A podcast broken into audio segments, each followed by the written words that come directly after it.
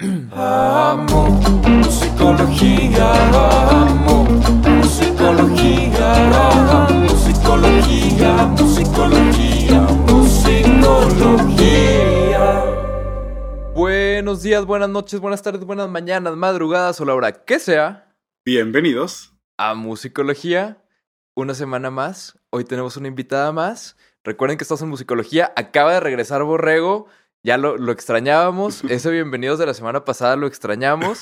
Pero también le agradecemos muchísimo a Pau que estuvo supliendo a Borrego. Pero, pues bueno, recuerden que estamos en Musicología, donde cada lunes tenemos un episodio nuevo a las 11 a.m. Los jueves tenemos la versión pop, con un invitado nuevo cada episodio.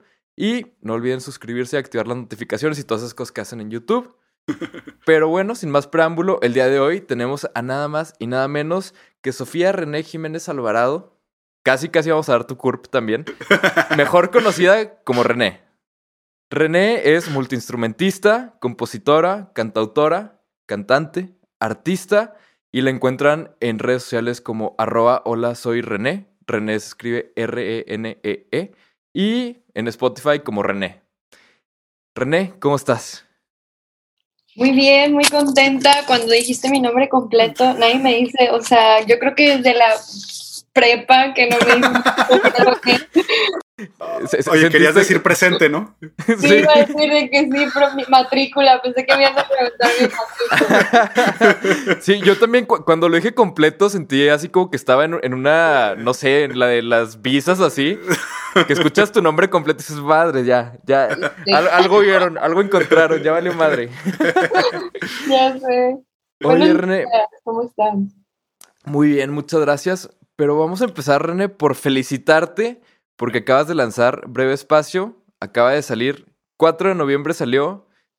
Yo, mira, ayer lo escuché todo de principio a fin, me regresé y repetí varias, y, y como que mi, mi mejor reseña es decir que suena como si, a Kenny, como si Kenny Rogers hubiera nacido en Monterrey, como si a Eta James le hubiera roto el corazón a un mexicano, y como si Juanga todavía estuviera vivo, me da razones para creerlo, porque la verdad es que como que tiene de todo, o sea, de verdad tiene un poquito de todo, es como un mix y plix de muchas culturas, identidades musicales y la verdad es que está increíble. Entonces empezar por felicitarte René porque de verdad que hablo por mí, creo que por Borrego también cuando decimos que nos encantó el disco, nos encantó todo lo que hiciste. Y nos gustaría empezar por preguntarte cómo te sientes de cerrar este primer ciclo y de pues como de alcanzar esta primera meta que es como tu disco debut, o sea, como que primer disco hay uno.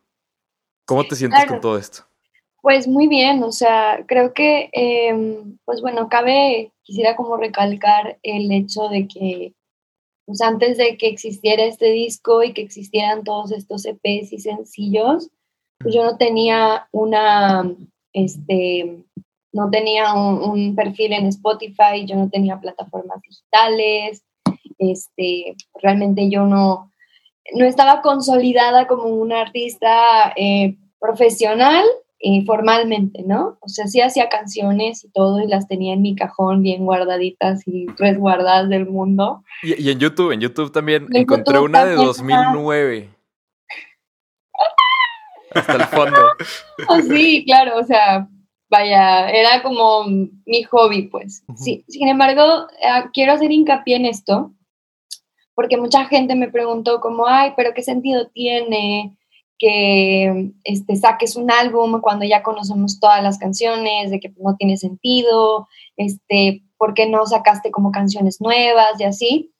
Y yo creo que a veces, eh, una, podemos ser muy crueles cuando realmente no conocemos el contexto de las cosas. Número dos, eh, creo que hay una gran desinformación como de lo que significa la culminación de un álbum, ¿no? O sea, creo que debería de haber más información acerca de lo que significa el álbum, en- am, lo que ofrece un álbum de un artista hacia el, el mundo, ¿no? Que no es como Sí, un claro. producto simplemente de que, ay, mira, es un disco y se acabó. Hay muchas cosas detrás de un disco, muchísimas. Muchas decisiones, cosas que van saliendo en el camino, cosas que se planearon y que no salieron, o cosas que se salieron de control y se fueron a otro lado, este, etcétera, ¿no? Entonces, am, para mí este álbum representó un gran aprendizaje, porque el verlo ya culminado completo, o sea, el ver que ya es un disco hecho, me da una sensación de, de que creo que por primera vez en mi vida he concluido algo, ¿sabes? Como- sí, claro, o sea, por primera vez en mi vida puedo decir que concluí algo y que lo hice desde el principio hasta el final y que estoy muy orgullosa de mí por este álbum y, y por toda la retribución que he tenido, eh, mucha o poca, la que haya habido, eh, todos los mensajes, las personas que lograron conectar con estas canciones. Y pues bueno, yo creo que eh, me era muy importante sacar este álbum y ahorita que hablas de la variedad, yo quería mostrarme mi lado compositora porque pues todas estas canciones son mías. Son canciones compuestas por mí en su totalidad. Eh, no hay ninguna persona involucrada en la composición más que yo. Entonces, eh, para mí era muy importante mostrar ese lado en este momento, ¿no? Y que claro que pues soy una persona que ya no soy la misma de hace dos años y que va creciendo y va conociendo las nuevas cosas y nuevos géneros y nuevas estructuras de la música. Pero creo que era muy importante que en mi vida sucediera esto, ¿no? Como que este álbum, que es Breve Espacio, fuera el inicio de mi carrera como compositora profesional. E- ¿Eso sería algo que te, que te gustaría que, como algo a lo que le tiras René? O sea, como a la parte de componer también para otros artistas. Claro. Yo sí, sí, claro. Yo am, disfruto mucho eh, la composición. Eh, es algo complicado. Es una cuestión que me, me pide retos y que me está retando todo el tiempo. Sí. Y mi, mi personalidad es que yo, yo soy muy, eh, pues soy muy, ah, ¿cómo se le dice? O sea, aquí en, el en Monterrey decimos como atrabancada, o sea, eres muy, sí, sí, muy sobre, muy atrabancada, muy eh, impulsiva. Entonces, eh, a mí creo que la composición por eso me llama mucho la atención, porque me reta y me hace probarme a mí misma todo el tiempo y siempre estoy tratando como de, de mejorar y que nunca es igual, o sea, escribir una canción nunca es lo mismo en, en o sea, es el- puede ser el mismo día hacer dos canciones y ninguna va a ser igual. Oye, sí, como, René, como que cada proceso. Pero, perdón, perdón, Borrego, vas. Oye, y esta versatilidad que habla Pablo, no solo en cuanto a géneros o ritmos o approaches de las canciones, sino como dices, también desde la escritura a mí me llamó mucho la atención que teníamos canciones de desamor, teníamos canción de esperanza, y la canción de Breve Espacio le platicaba a Pablo que yo tratando de hacer recuerdo, digo, no soy tan melómano como ustedes, yo acá soy el, el lado psicológico del programa, pero no me acuerdo una canción que esté escrita desde la persona que pide perdón o la que pide eh, que en breve espacio está esta cuestión en donde yo me equivoqué y te quiero recuperar y demás. Le digo a Pablo, generalmente está escrita desde la persona que salió lastimada por la relación y no, no tanto desde el fui yo. Y le decía a Pablo, y luego aparte me diste un twist ayer viendo el video, porque escuché la canción y yo, ok, está, es esta parte. Y luego ayer viendo el video, cómo expresas corporalmente tanto que también te felicitamos por eso. Este, al final terminar en el piso abrazándote a ti misma. Ahorita que empezábamos la, la conversación le decía a Pablo, oye, no sé si era ella misma a quien le estaba pidiendo perdón, güey, ya me quedé con las dos ideas en mi cabeza y quería Claro. preguntarte, quería Justo- preguntarte como para dónde iba. Para, para eso va. O sea, yo quería, de alguna manera, eh, cuando uno hace una canción y tienes pues, la, la ventaja de también hacer un video, pues bueno, el video también puede ser como una especie de, de cosa que extienda la idea de la canción o plantear una idea visual alterna a lo que estás escuchando, ¿no? O sea, puedes Sí. tener un trato diferente con el video. Entonces, yo al escribir Breve Espacio, yo quise hablar de un tema, que este tema es la aceptación, ¿no?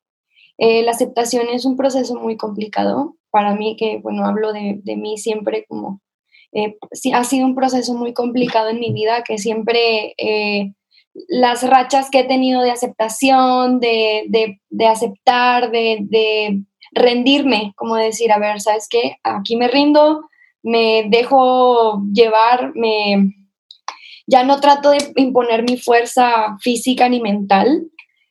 Eh, son procesos que, por ejemplo, para personas como yo son- es muy difícil porque pues está el orgullo, el ego, lo que quieras, ¿no? Entonces, yo quería hablar acerca de este tema, pero yo no lo quería hacer de una manera muy complicada, o sea, no quería como verlo desde una manera que tuvieran que imaginar, no, o sea, verlo desde la forma más sencilla que es, oye, le voy a pedir perdón a mi pareja por cagarla, ¿no? O sea, por equivocarme. Ahora, yo no estoy hablando como de, em, de una pareja en sí, sino también ese perdón puede ser propio porque muchas veces también uno se rompe promesas. Yo me he roto muchas promesas y me he sido infiel muchas veces por serle fiel a otra persona o por serle fiel a mis amigos o mi trabajo o lo que sea, cosa que está mal, no digo que esté bien. Entonces, la forma en como yo quería tratar este video era hablar de eso, hablar de la catarsis y como del proceso de desesperación que sucede en el camino cuando decides rendirte ante la aceptación y que la aceptación te está jalando y te lleva y, y dices, güey, es que no sé a dónde me va a llevar, tengo miedo, em, esto no me está gustando, llegas al punto cúspide y al momento en el que cae, realmente el gran mensaje es al final, donde caes al piso, el, el piso es, o sea, ya cuando topa- topas el piso ya no hay nada más abajo que el piso. O sea, ya, es, ya, es- ya diste, ya, ya. Y al estar tirado, eh, el hecho de yo acariciar mi mejilla es un mensaje de decir, la única persona que va a estar contigo en el piso eres tú. O sea, independientemente puede estar tu familia, tus amigos, lo que sea, a lo mejor te van a estar viendo, pero no van a estar tirados contigo en el piso. O sea, no va a haber nadie más que, que te vaya a seguir tanto como tú, como ti mismo. Y puede llegar esta como, ay, no, es que es muy egoísta o muy como vanidoso, narcisista, verse como el yo. Pero yo creo que el amor es una em, cosa muy importante porque nos enseña cómo relacionarnos con los demás también. Entonces, todo empieza aquí, o sea, como todo empieza conmigo, cómo me trato yo a mí misma, es pues como, pues es lo que tengo que dar, cómo voy a sacar algo que, Que no está. Ajá, o sea, ¿cómo voy a ser cruel conmigo y no ser cruel con los demás? No tiene sentido. Entonces, Mm. eh, creo que Breve Espacio es un gran cierre porque asimismo este álbum maduró conmigo al llegar al punto de Breve Espacio, que cre- creo que Breve Espacio representa la mayor parte de mi 2020, que es la aceptación y decir, güey, pues ni modo, la circunstancia no me da para más, o sea, no puedo hacer nada, ya lo intenté todo y no puedo vencer el- la naturaleza, ¿sabes? Sí, sí, sí. Y este, cierro con esta canción y que claro, yo la quise hacer súper pop, o sea, que fuera una balada, que la gente dijera, ay, es una canción de perdón a mi pareja, pero va mucho más atrás de eso. Sí. Entonces ya se dieron cuenta, una gran canción con muchas capas y aparte no se pueden perder tampoco el video porque también le agrega, como dices, otra dimensión visual al mensaje. Así es que vayan, sí, vayan. sí, co- como que le mete todavía un. O sea, cuando ya echaste el clavado, luego ves el video y dices, ah, ok, aquí ya voy en el clavado, y luego ves el final y dices, a ver, espérame, déjame la vuelvo a escuchar. O sea, como vez. que te da el. Le hacía el. Ok. Oigan, ¿les parece si pasamos a la siguiente sección, que es la pregunta robada? El día de hoy tenemos una pregunta robada, René, de alguien con quien tú has colaborado, que es el señor Tony True. Y como ya sabemos en este programa, y ya ha pasado varias veces, sí, no, mira, René, tú déjate llevar, déjate llevar. Sí, es mi mejor consejo que te puedo dar, porque como ya sabemos en este programa, a Tony True le gusta mucho el que prefieres. De hecho, cuando, cuando platicamos con él, todos sus, sus conocidos y amigos que le mandaban pregunta, todas fueron de qué prefieres, porque es como bien sabido que le gusta el que prefieres. Entonces, René, ¿qué prefieres? ¿Que en lugar de pestañas tengas dedos o que en lugar de uñas tengas pelo? En lugar de pestaña tenga dedos, Ajá, en vez de pestañas, dedos o en lugar de uñas, pelo. creo que en lugar de uñas, pelo. Yo, yo también creo que es algo más aceptable que dedos, pero no sé. Como que, hola, amigos. así de, ah, ah. Eh, E- esa, e- esa es una gran parte, ¿eh? Que para decir buenos días, o sea, para saludar, sería como, o sea, Les parpadeas nada más. sí, sí. Eh, eh, esa es una gran parte. Nada, más por así, por poder saludar así, no estaría nada mal. O sea, como que ya, me hizo dudarla. Pero bueno, volvamos a la música, porque creo que hay muchas cosas de, de las que podemos hablar. Y me gustaría tocar el tema, René, de una canción que escribiste y lanzaste justo en marzo de este año, que la verdad es que me encantó y me encantó ver el proceso, porque en tu canal de YouTube hiciste como un blog donde hiciste la canción, sale hasta, hasta el momento de hacer el video y todo, y me gustaría que nos contaras un poquito más de la canción que se llama Que mi nombre no se borre de la historia. Y pues sí, no- me gustaría ver si nos puedes contar más de, de cómo fue todo este proceso. Si quieren ver el proceso así literal en vivo, pueden meterse al canal de, de YouTube de René, porque ahí está literal el blog así de que cuando nació, o sea, ahí se ve el parto de la canción. Sí, claro. Bueno, de hecho, prácticamente se ve el, el proceso de, de cómo la grabé, porque esa canción la grabé en mi casa. Eh, o sea, fue una, una cuestión que yo necesitaba hacerla así, porque esa canción ya tenía tiempo de haber existido. O sea, antes, antes de hacer René, antes de todas estas canciones, antes de todo eso, Eh, hubo un tiempo en donde yo comencé a hacer música. Tenía un proyecto, tenía pensado un proyecto que se llamara De donde vienen las flores, que ese proyecto yo quería hacer música feminista, pero em, era mucho antes de toda la oleada feminista, esto era antes, esto era antes de que fuera moda, solo quiero decirles. Antes de que fuera como, sí, claro, o sea, esto era mucho antes, yo creo que fue en el 2017, dieci- sí, 17 más o menos. Y yo eh, tenía micro shows que eran de 15 minutos y cantabas tres canciones.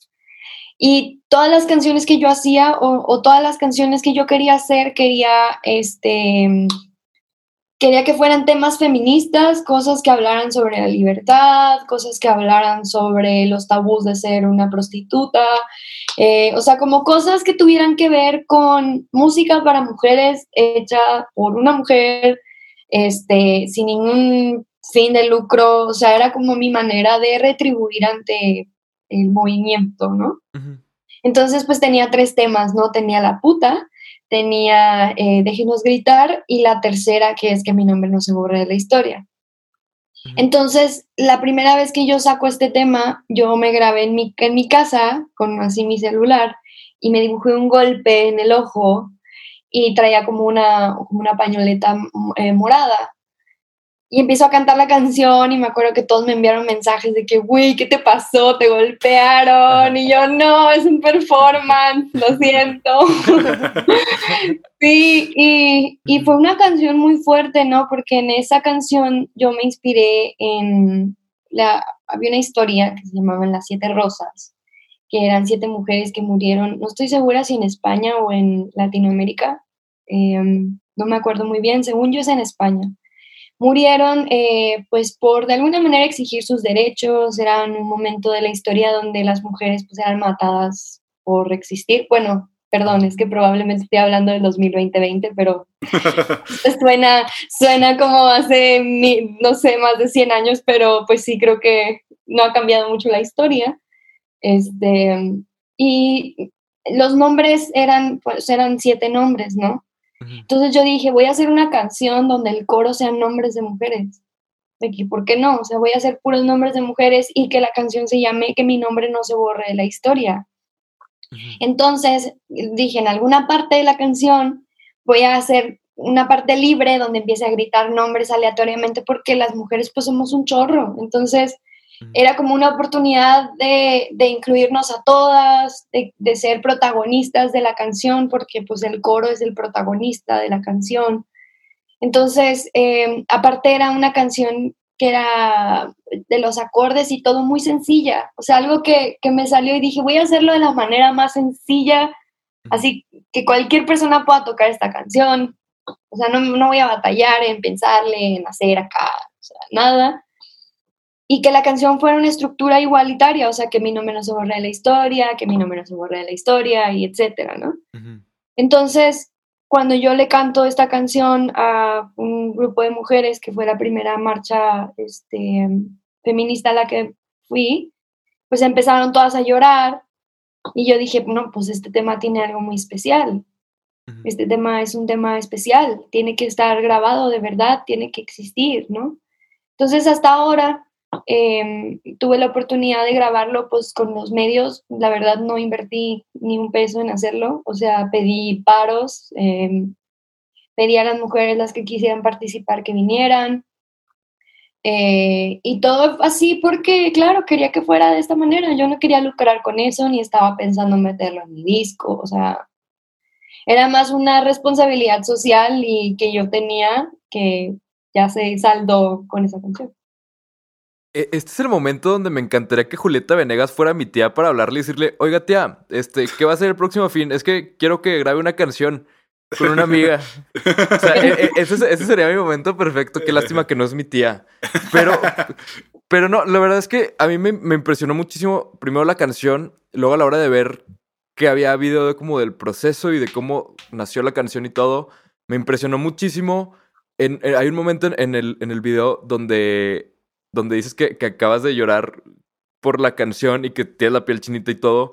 O sea, como que ese nivel de emoción, de poder causarte a ti mismo esa emoción con algo que estás creando y algo que estás haciendo, se me hace impresionante. Y además también, como que se me hace interesante, porque lo, leí el otro día y se me hizo muy interesante el tema. Ya ven que está muy de moda la típica de que esos no son los modos y esas no son las formas y así. Pues el, el, otro día estaba, estaba investigando y leyendo y así. Estaba en un clavo de YouTube, ¿ok? O sea, no, no, no estaba así como, como en mi sillón leyendo, sino que estaba más bien en un clavo de YouTube, en una espiral de esas sin, sin fondo. Y encontré, encontré un, un, como un video documental informativo de una cosa que hubo en, en, en Inglaterra que se llamaban las suffragettes. ¿Ubican eso? ¿Les suena?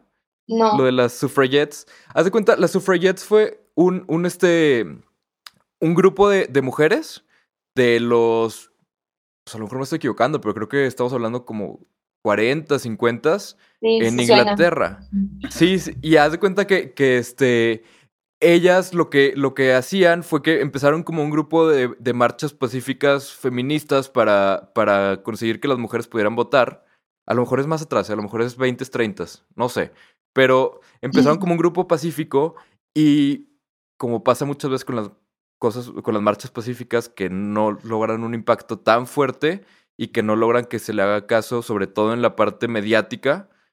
Y lo que empezaron a hacer para que se les hiciera caso fue que empezaron a hacer como, como publicity stunts, que por ejemplo marchaban todas sin ropa hasta no sé dónde. O sea, y era como que, ah, pues tenía un chingo de publicidad, ¿no?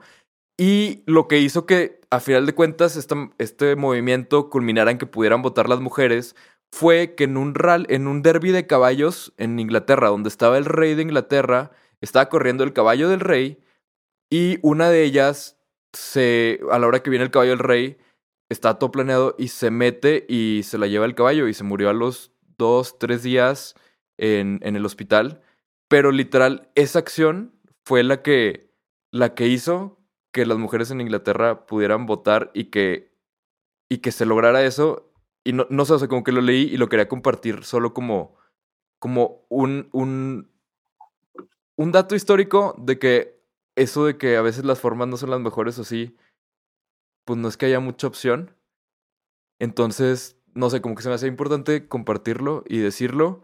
Y la verdad es que se me hace muy importante el que hayas hecho esta canción, René, y, y te agradezco en lo personal por haberla hecho y, y de verdad, o sea, ojalá ya a mi tía Julieta Venegas le, le llegue esto de alguna manera. Este, porque creo que vale mucho la pena el, el, el no, no dejar que, que quede... El no, no, dejar que no estén en los demás lados. Creo que debería estar también en Spotify, en Apple Music, en todos lados. Creo que, que vale la pena el tal vez darle ese seguimiento, no sé. Creo que, creo que muchas veces yo me he cuestionado la, o sea, me he cuestionado esto de, de la música feminista. Tengo una, eh, una, gran compañera que se llama René Ghost, que ella es la que hace meramente música feminista. Em, y Eh, también he tenido la oportunidad de, de, conocer a Vivir Quintana, o sea, personas que ellas realmente se dedican a eh, su música gira en torno a esta causa eh, y ellas em, tienen ese mensaje, ¿no?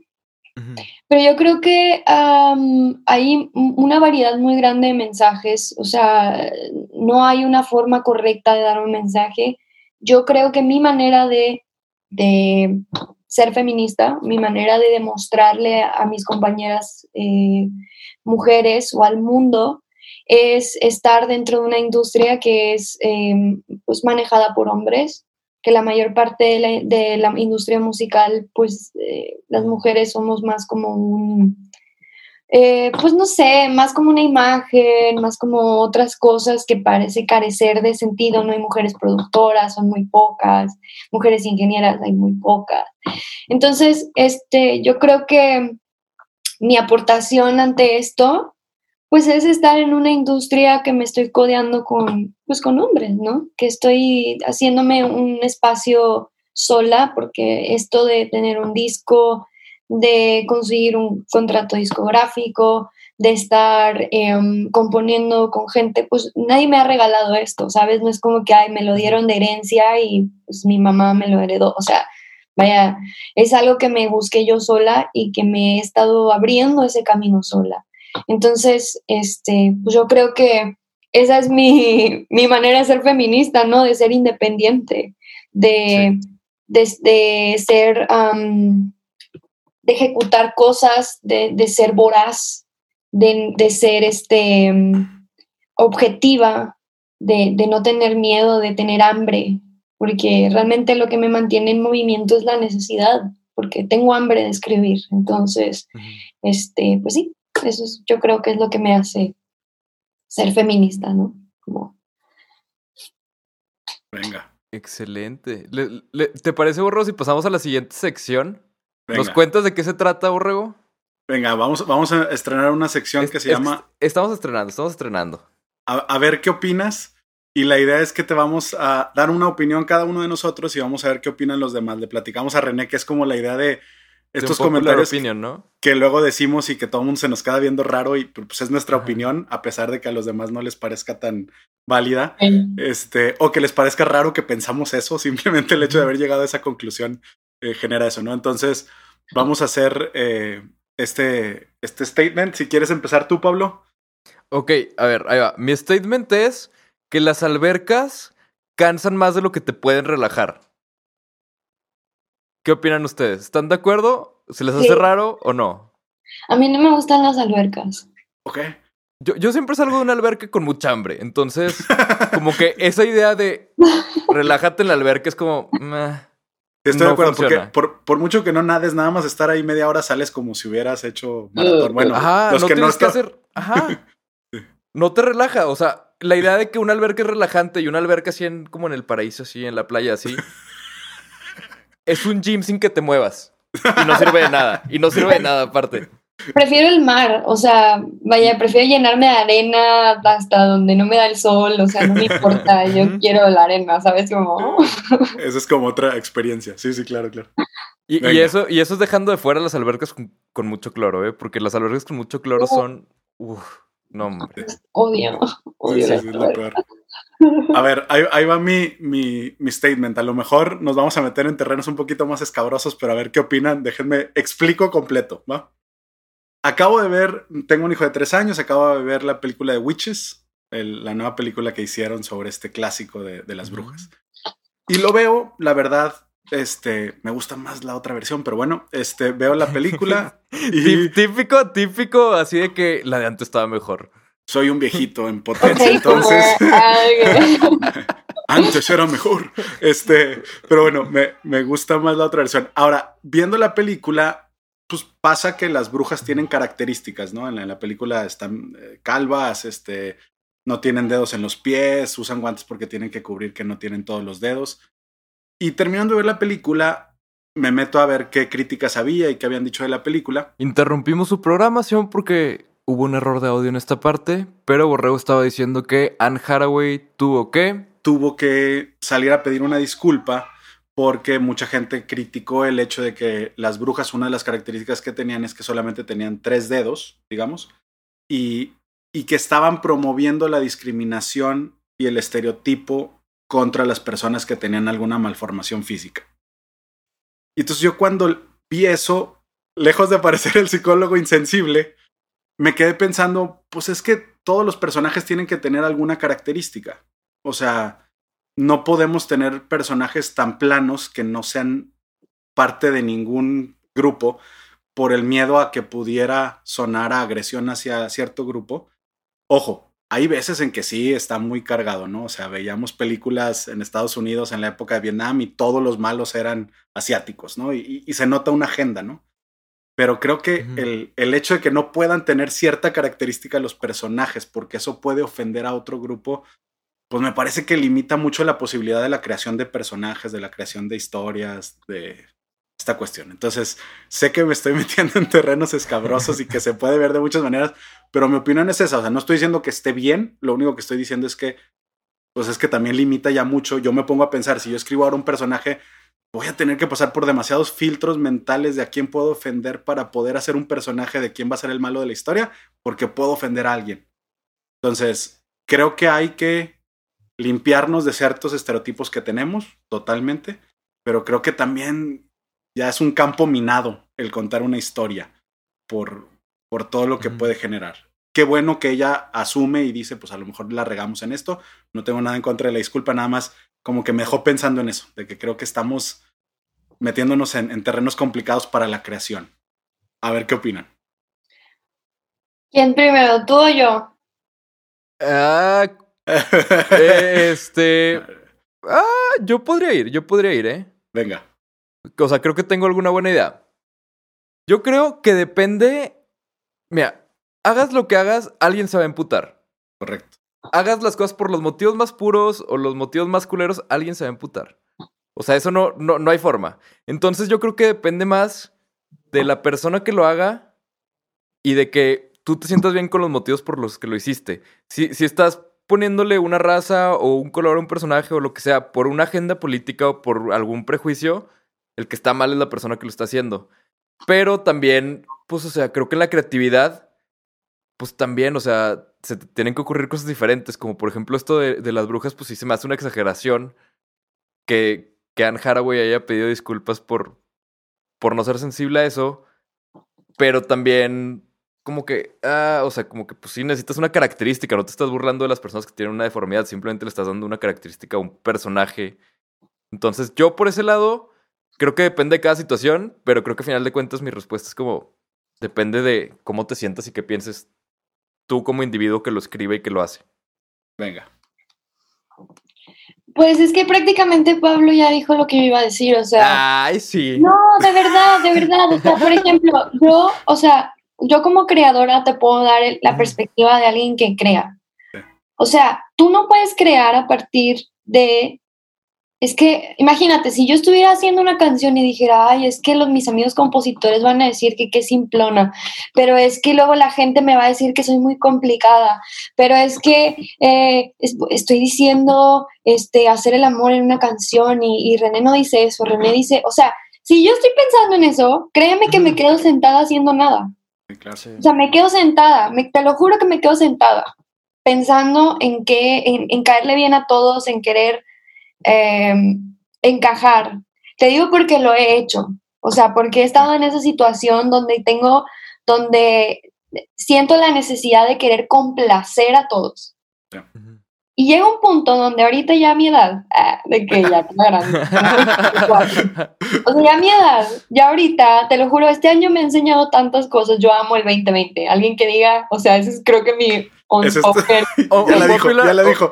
popular opinion. Amo el 2020. Bueno, em, de verdad que, que me enseñé a que está bien que alguien no esté de acuerdo contigo, porque incluso sabiendo, eh, el, eh, no sé, me, creo que estos años de terapia que he tenido, ahorita que está un psicólogo, quiero decirle que he ido a terapia y me he ido muy bien.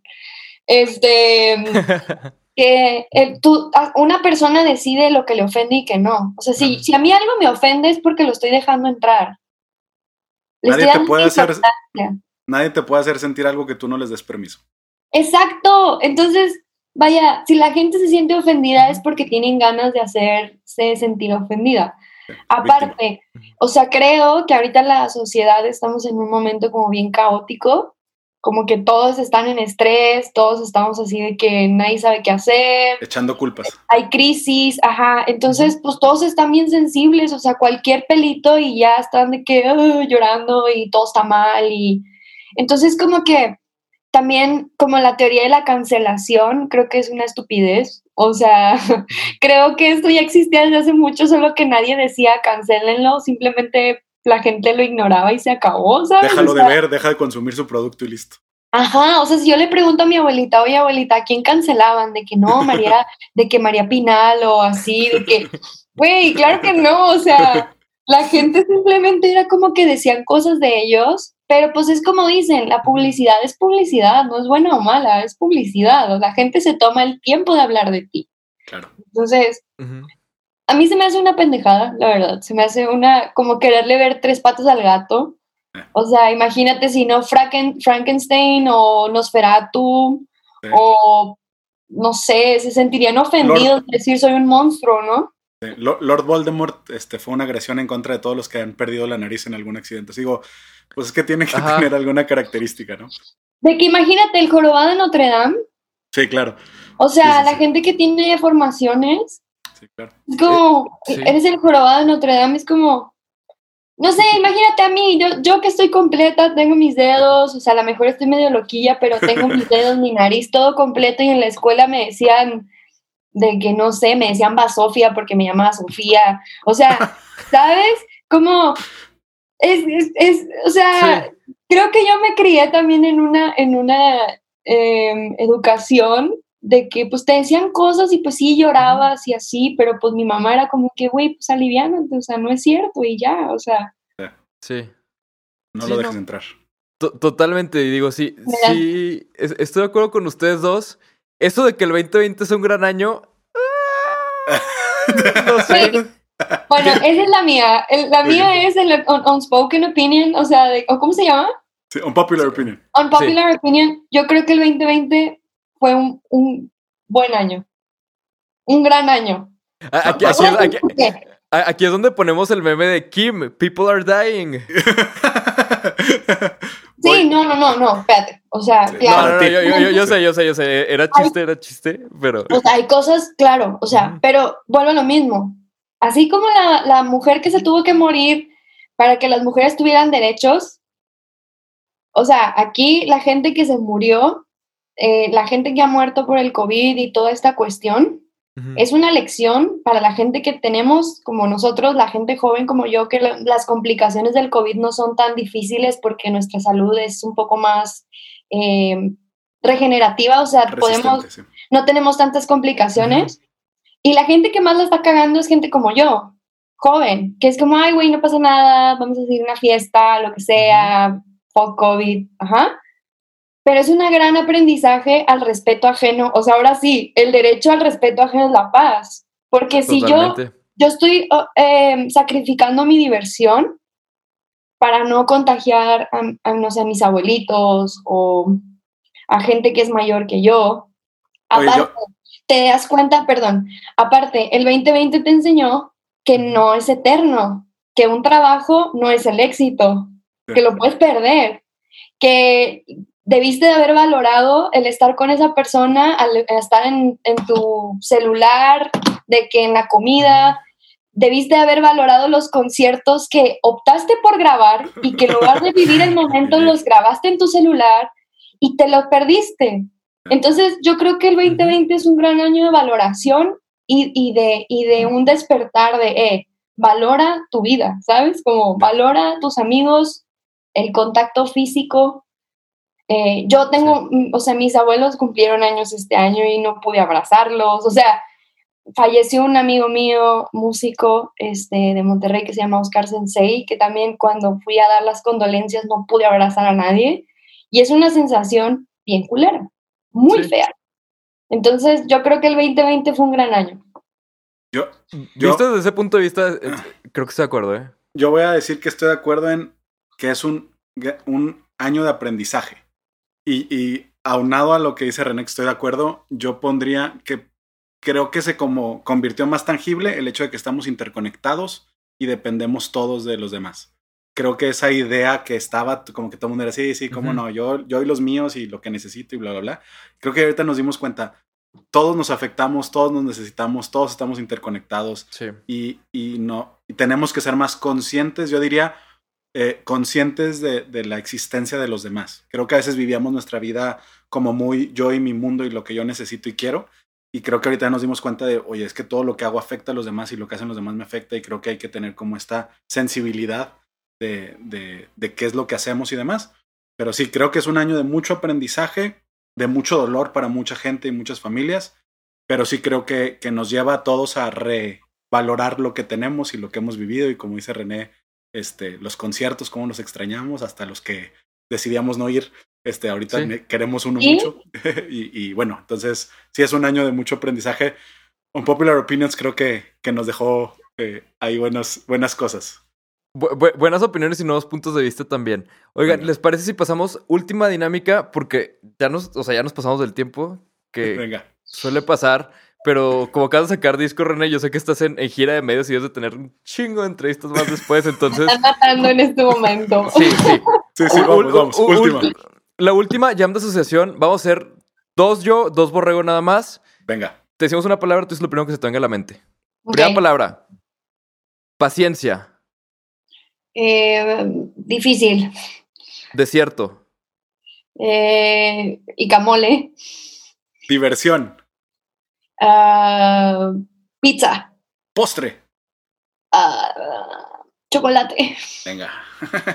Excelente. Pues René, te agradecemos muchísimo por habernos acompañado. ¿Algo más que quieras agregar? ¿Algo más que quieras decir? No, pues gracias, muchas gracias por el tiempo. Síganme en redes sociales como arroba soy René. Esperen más música. Este, gracias por su tiempo y la verdad que estoy muy contenta y muy agradecida con, con ustedes. Muchas gracias, René. La verdad que nosotros también estamos muy contentos, muy agradecidos. Te felicitamos muchísimo por el disco. De verdad está genial, genial, genial.